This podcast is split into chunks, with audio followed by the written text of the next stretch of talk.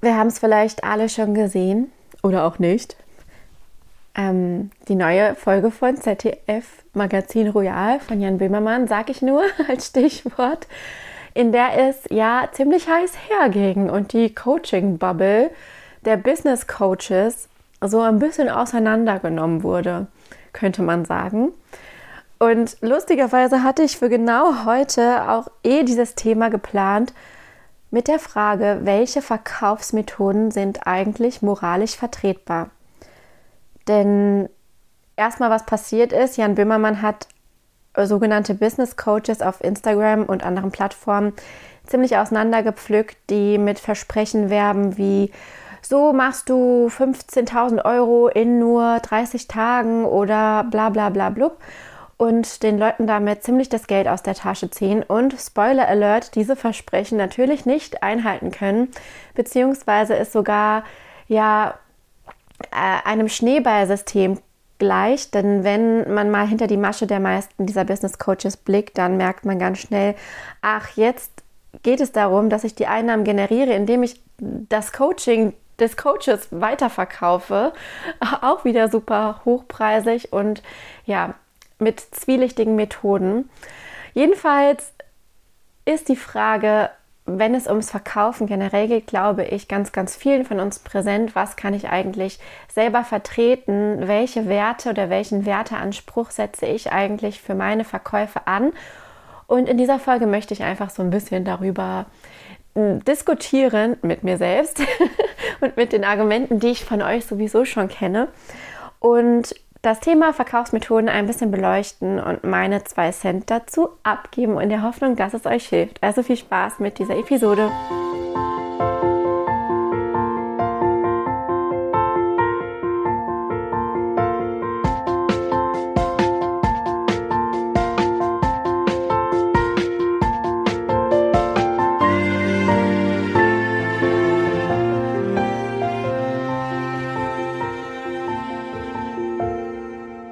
Das Thema Verkaufsmethoden und auch toxische und manipulative Verkaufsmethoden ist in diesem Podcast kein neues Thema. Darüber habe ich bereits in einer Episode mit Inga Kelber gesprochen und auch schon in der Episode mit Anna Turner ging es so ein bisschen um diesen achtsamen Umgang mit ja, der Coaching Bubble und auch Instagram als solches. Trotzdem möchte ich das Thema heute nochmal besprechen, weil gerade das Thema Verkaufen ja auch so ein bisschen mein Thema ist und gleichzeitig dann einfach die Frage aufkommt, wie kann ich denn meine Dienstleistungen, meine Beratungsleistungen, meine digitalen Produkte vermarkten und verkaufen, ohne dass ich zum toxischen Coach werde oder eine von diesen Business Coaches, die eben mit manipulativen und psychologischen Tricks arbeiten und die Leute über den Tisch ziehen, wie man das eben in der Episode vom ZDF Magazin Royal gesehen hat, mit welchen Methoden da gearbeitet wird, dass dann eben den Menschen abgeraten wird, irgendwas zu hinterfragen, dass es einfach nur um Mindset geht und nur daran letztendlich letztendlich, wenn man dann in diese Coachings investiert, die da eben äh, angezeigt wurden, dass man ja, dass man letztendlich in einem Schneeballsystem landet, wo man selbst zu einem solchen Business Coach werden muss, um überhaupt das Investierte wieder reinzubekommen und so weiter und so fort. Also diese ganze Masche, dass die halt fragwürdig ist, ich glaube, da müssen wir gar nicht drüber diskutieren. Das steht einfach fest und ich glaube, wenn du jetzt jemand bist, der sagt, nee, also ich finde das völlig moralisch okay, dann ist vielleicht an dieser Stelle auch ganz offen und ehrlich gesagt dieser Podcast nicht der richtige für dich, weil ich da ganz klar mich gegen positioniere, dass Menschen so behandelt werden und dass man mit, ja, dass man Menschen das Recht abspricht, irgendwas zu hinterfragen. Ich finde, man sollte jede Transaktion, die man im Internet oder generell tätigt, hinterfragen dürfen und auch tun. Man sollte es auch machen. Also hinterfragen und nicht einfach wahllos mit seinem Geld um sich schmeißen, nur weil irgendjemand gesagt hat, dass man jetzt in 15 Tagen Millionärin oder Millionär werden kann. Aber stopp. Was ich hier nicht betreiben möchte, ist eben mit dem Finger auf die Opfer, die da schon mal drauf, ja, die dem Ganzen auf den Laien begangen sind, zu zeigen und zu sagen, ihr seid doch selber schuld, weil das wiederum finde ich auch fatal. Wenn man sich die Marketingmethoden anguckt, die da angewandt werden, das sind psychologische Tricks, die darauf ausgelegt sind, Menschen zu manipulieren. Und dass man, wenn man vorher noch nicht Berührungspunkte eben mit diesen Themen hatte, noch nicht aufgeklärt wurde darüber, dass es sowas gibt, dass man dann darauf reinfallen kann, in Anführungszeichen. Das finde ich völlig logisch und das hat überhaupt nichts damit zu tun, dass man sich da, dafür schämen sollte, sondern ich finde, ja, das ist einfach fatal, ähm, jetzt da eben mit dem Finger auf die Opfer zu zeigen, so nach dem Motto, ihr seid doch selber schuld, denn die sind nicht diejenigen, die das auslösen, sondern es sind die Methoden und die, die Menschen, die das machen, die hier in dem Fall die Übeltäter sind. Und das will ich auch nochmal ganz klar hervorheben, dass es hier nicht um Victim Blaming oder Opferschämen geht, sondern wirklich darum, dass man die Methoden erkennt. Und ich finde, ähm, was da helfen kann, ist einfach das drüber sprechen. Also es ist gut, dass da jetzt mal investigativ sozusagen daran gegangen wurde und das mal erforscht wurde, was da eigentlich genau passiert. Und auch in solchen Podcasts wie meinem finde ich es auch als Teil ja meiner Aufgabe auch im Rahmen meiner Möglichkeiten mit dazu beizutragen, dass Menschen eben ja nicht mehr auf diese Maschen reinfallen und auch so eine Art Resilienz entwickeln gegenüber solchen Aussagen wie, du kannst in drei Tagen das und das erreichen, wenn du nur fest daran glaubst. Denn das sind einfach falsche Versprechen, die nicht, ja, die nicht umsetzbar sind, wo das einfach nicht funktioniert. Und ich glaube, je öfter man darüber spricht, desto mehr Menschen kann das auch erreichen und desto mehr Menschen kann man auch davor schützen, auf sowas reinzufallen. Das ist so der eine Punkt erstmal. Der zweite Punkt ist aber jetzt, worüber ich eigentlich länger sprechen möchte. Wie finde ich denn, wenn ich selbst Coach, Berater, in Dienstleister in bin und über Instagram, über Social Media und generell auch über meinen Content verkaufen möchte, wie finde ich denn eine, einen Weg, das moralisch vertretbar innerhalb meines Wertekompasses zu tun, ohne mich dabei irgendwie schlecht zu fühlen und ohne dabei auch auf Methoden zurückzugreifen, die zu mir eigentlich gar nicht passen und die ich auch eigentlich selber nicht für gut heiße. Und ich finde, ja, ich habe das neulich auf Instagram schon mal angesprochen, das ist halt wirklich eine Sache, die gar nicht so einfach zu bewältigen ist, weil erstmal glaube ich, dass alle von uns einen unterschiedlichen Wertekompass an den Tag legen und dass einige von uns sehr sensibel sind, was Marketingmethoden betrifft und die da eine sehr niedrige Schwelle haben, für die letztendlich alles, was ein bisschen in Richtung Verknappung oder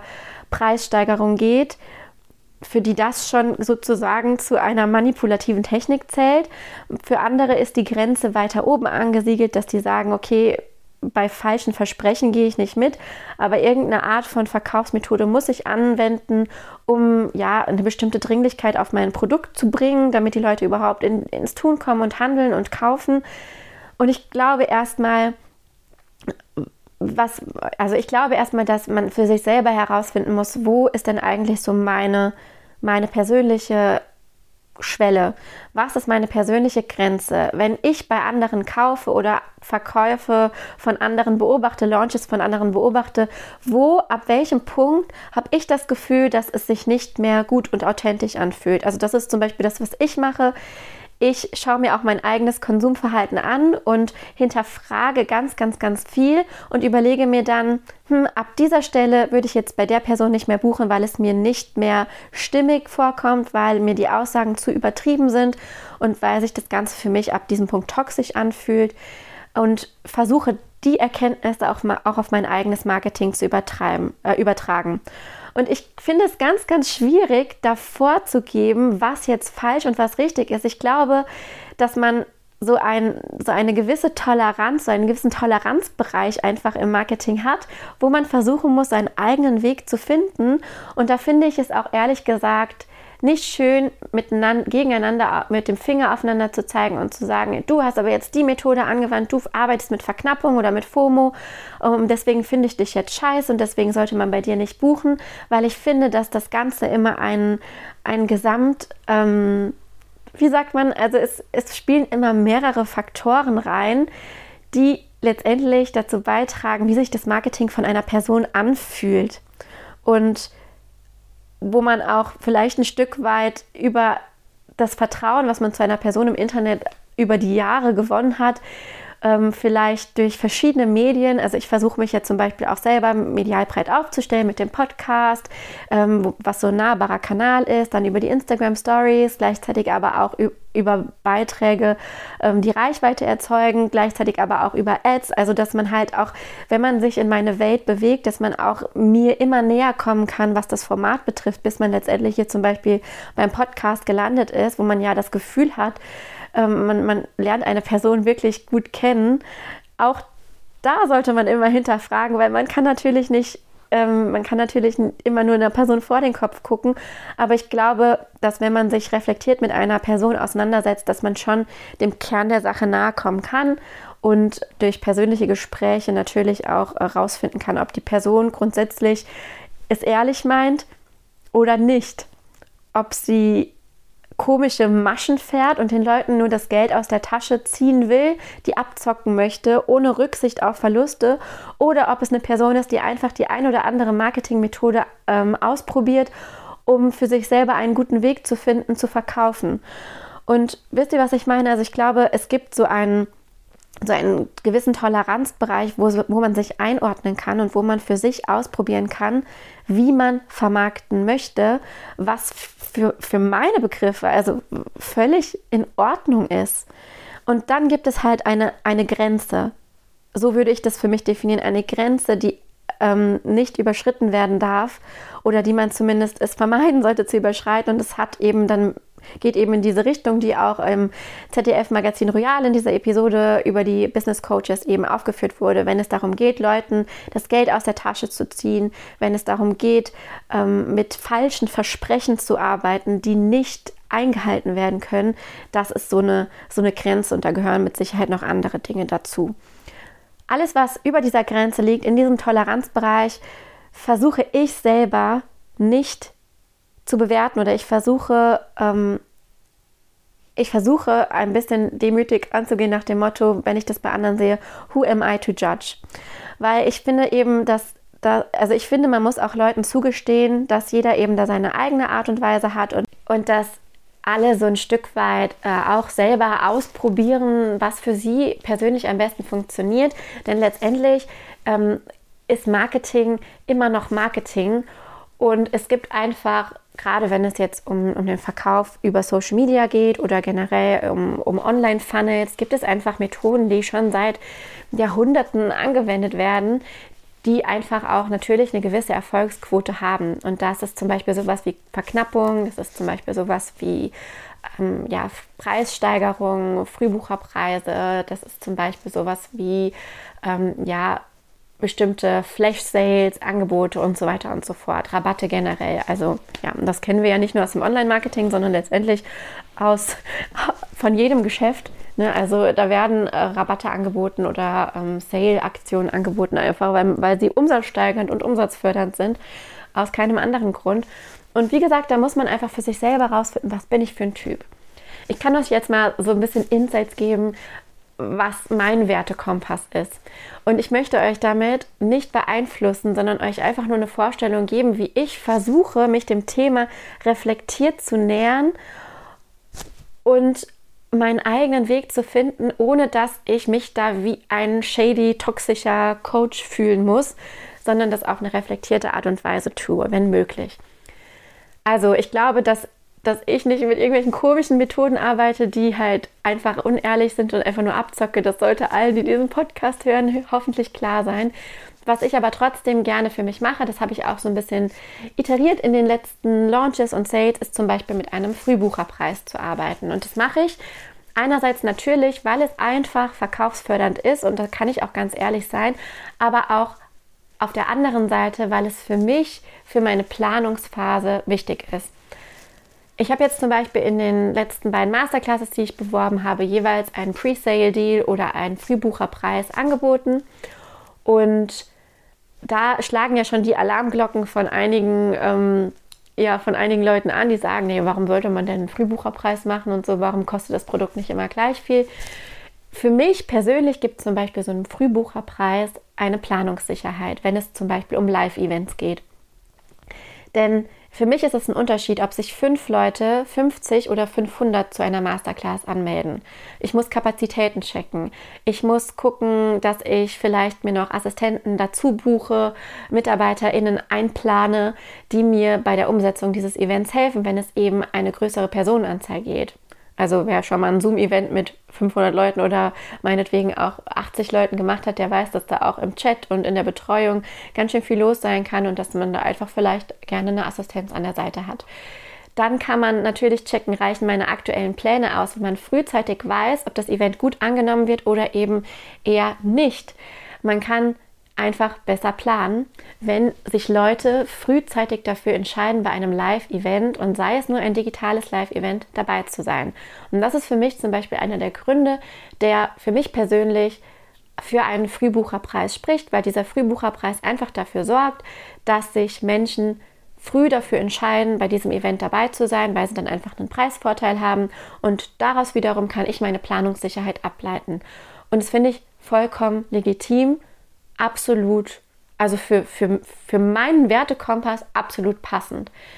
Was ich aber für mich noch wichtig finde, ist, dass der, dass der Frühbucherpreis eine Zeit lang bestehen bleibt. Was ich persönlich nicht machen möchte, ist zu sagen, okay, es gibt den jetzt genau einen Tag und dann eben nicht mehr, sondern es gibt den ähm, wirklich eine Zeit lang. Also natürlich abhängig von der, vom Launch-Zeitraum generell um einfach zu respektieren, dass nicht alle Menschen 24-7 online sind und manche Menschen vielleicht auch nur einmal am Tag in Instagram schauen oder äh, ihre E-Mails checken oder nur alle zwei Tage, Tage oder vielleicht auch mal im Urlaub waren ein paar Tage. Man kann es nie allen recht machen. Es gibt immer noch Leute, die dann sagen, oh nein, ich habe den Frühbucherpreis verpasst.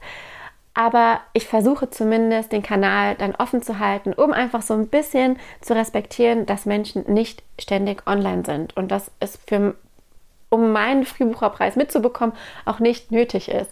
Das ist aber auch eine Sache meines eigenen Ermessens und ich finde es auch vollkommen okay, wenn man das anders handhabt. Wenn man das für sich ehrlich begründen kann, warum sollte man dann eben das moralisch nicht vertreten können und deswegen ein schlechtes Gewissen haben?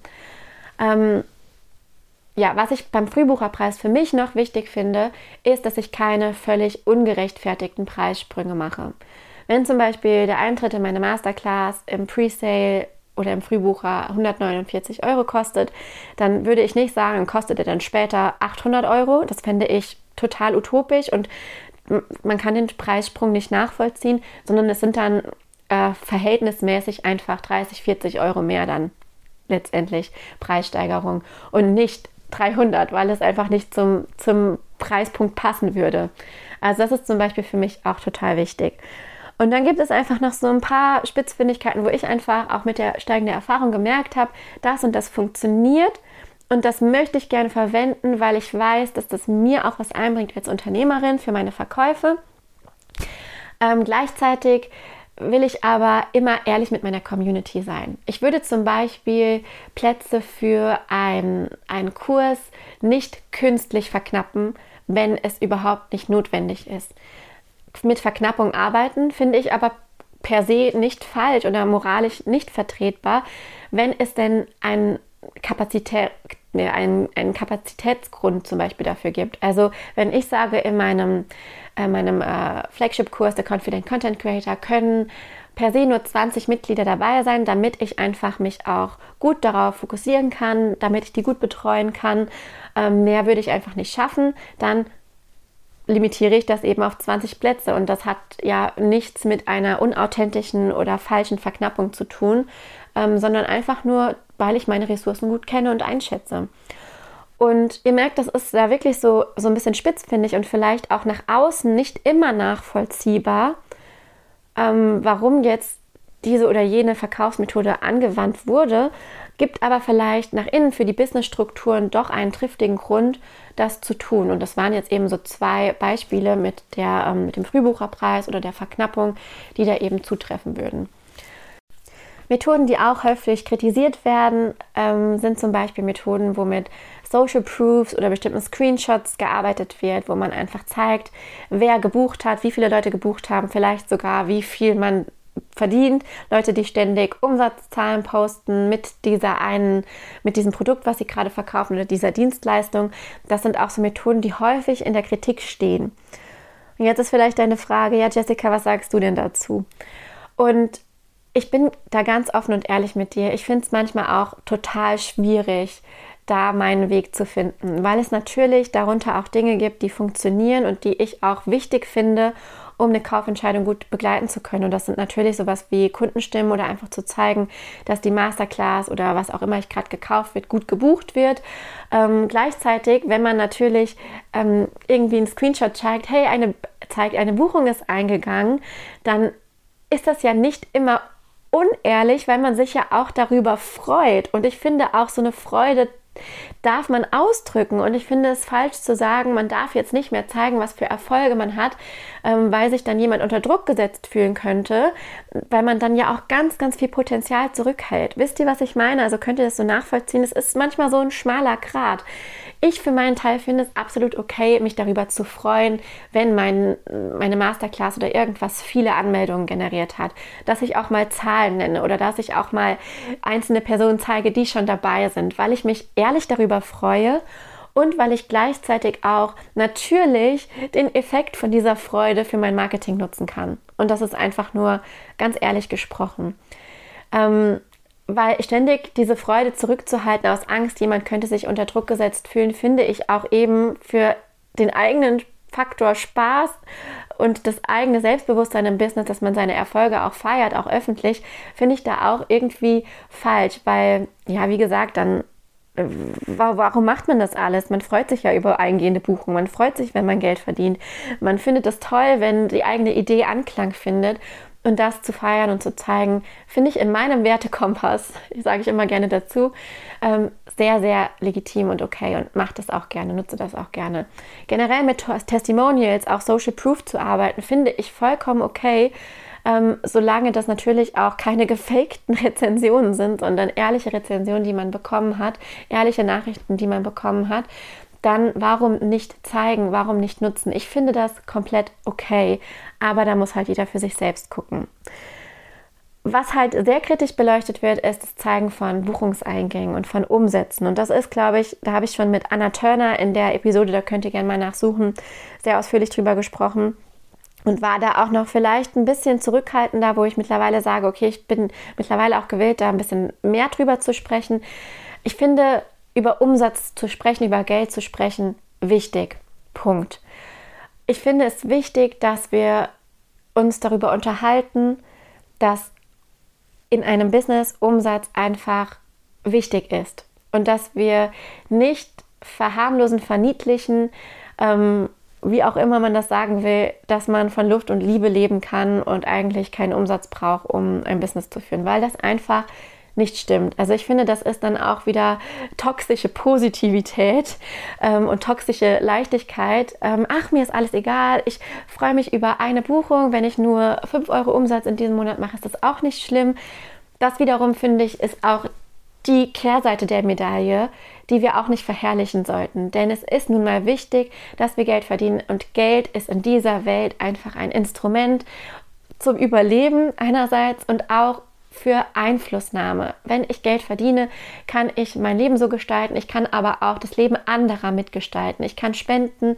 Ich kann mich für Projekte engagieren. Ich kann meine Zeit auch anders nutzen, wenn ich ähm, finanzielle Mittel dazu habe. Und ich finde, auch an dieser Stelle darf nochmal gesagt sein, dass man darüber sprechen sollte, dass gerade wir Frauen uns auch mit dem Thema beschäftigen sollten und da auch, da auch die Ernsthaftigkeit eines Businesses nicht aus dem Blick verlieren dürfen. Und das sehe ich ja so oft bei vielen, die gerade starten, die sich dann eben in diesem ewigen Content posten, Hamsterrad verlieren, aber eigentlich gar kein, äh, gar kein Geld verdienen.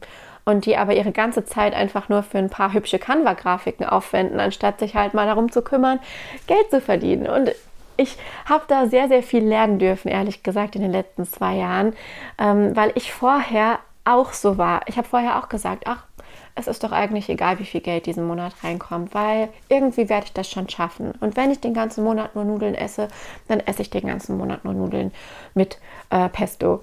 Ne? Und Mittlerweile habe ich aber eine Tochter, wir haben hier Verpflichtungen, finanzielle, sodass das sich für mich auch ernsthaft wie ein Unternehmen anfühlt und auch muss, damit das alles aufgeht hier und damit man auch planen kann und auch äh, zurücklegen kann und Altervor Altersvorsorge betreiben kann und so weiter. Ich schweife jetzt ein bisschen ab vom eigentlichen Thema, wollte damit aber einfach nur noch mal diese Notwendigkeit vermitteln, dass man über Geld sprechen darf und dass ich das niemandem ankreide, wenn über Geld gesprochen wird.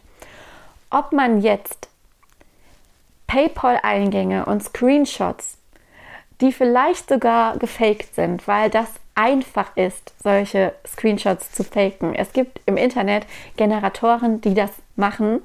Und wenn man sich ein bisschen grafisch auskennt, dann kann man alles, alles faken. Ob man das jetzt die ganze Zeit präsentieren muss und das als den einzigen Benefit seines Programms, seines Kurses, seines Produktes ähm, quasi vermarkten muss. Also quasi so nach dem Motto, ich verdiene damit Geld, ich zeige dir, wie du das auch machen kannst, also buch es. Und aber sonst keine, keinerlei ähm, hieb- und stichfeste Begründung dafür hat, warum das eigene Produkt, die eigene Dienstleistung denn wirklich ähm, es wert ist, gebucht zu werden, das würde ich auch stark ankreiden oder beziehungsweise bezweifeln. Das ist auch nicht meine Art, Marketing zu machen und das würde außerhalb meines persönlichen Wertekompass liegen. Ich betone das immer mit dem eigenen Wertekompass, weil es einfach da unterschiedliche Grenzen gibt. Das habe ich anfangs schon gesagt und ich finde es auch wichtig, dass wir das so ein bisschen respektieren. Ähm, aber das wiederum, also mit Dingen zu werben, die vielleicht so gar nicht stattgefunden haben, Dinge äh, zu faken, zum Beispiel PayPal-Eingänge oder Kontostände oder was auch immer, um die eben als Marketinginstrument herzunehmen, andere in das eigene Programm zu manövrieren, das finde ich falsch und das übersteigt für mich einfach eine, eine Grenze. Weil sobald da irgendwas gefaked wird und sobald man mit mit äh, Argumenten um sich wirft, die einfach nicht der Realität entsprechen und das nur macht, um Leute psychologisch zu manipulieren, damit sie irgendwas kaufen, dann ist das für mich moralisch nicht vertretbar. Was aber wiederum vertretbar ist, finde ich, ist, wenn wir offen über Geld sprechen, wenn wir, ähm, wenn wir die Seite auch mal beleuchten. Ich habe zum Beispiel neulich einen Post gemacht, in dem ich darüber gesprochen habe, dass ich mit meiner letzten Masterclass über 10.000 Euro Umsatz gemacht habe und das relativ leicht ging und habe dann aber dazu geschrieben und gesagt, dass ich ja auch schon seit Jahren selbstständig bin, dass das nichts ist, was man von heute auf morgen einfach so ähm, erreicht. In den meisten Fällen, ne? Ausnahmen bestätigen die Regel, aber dass die allermeisten dafür auch einfach lange und hart arbeiten, damit es irgendwann leichter geht. Und ich finde es okay, darüber zu sprechen. Habe auch zum Beispiel meine Ausgaben dazu genannt ähm, und das Ganze von mehreren Gesichtspunkten beleuchtet. Aber wenn man das reflektiert tut, finde ich es auch okay, darüber zu sprechen nicht das als einzige Marketingmaßnahme zu benutzen, um halt, wie gesagt, Leute zu manipulieren.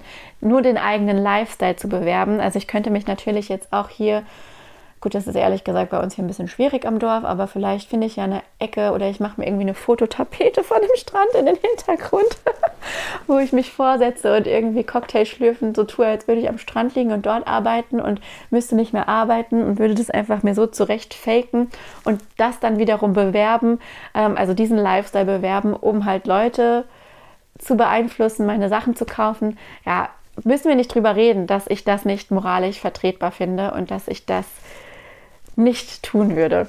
Und auch ähm, ja generell ist, ja, verurteile ich, ja, ja, doch, ich verurteile es, wenn Menschen das tun.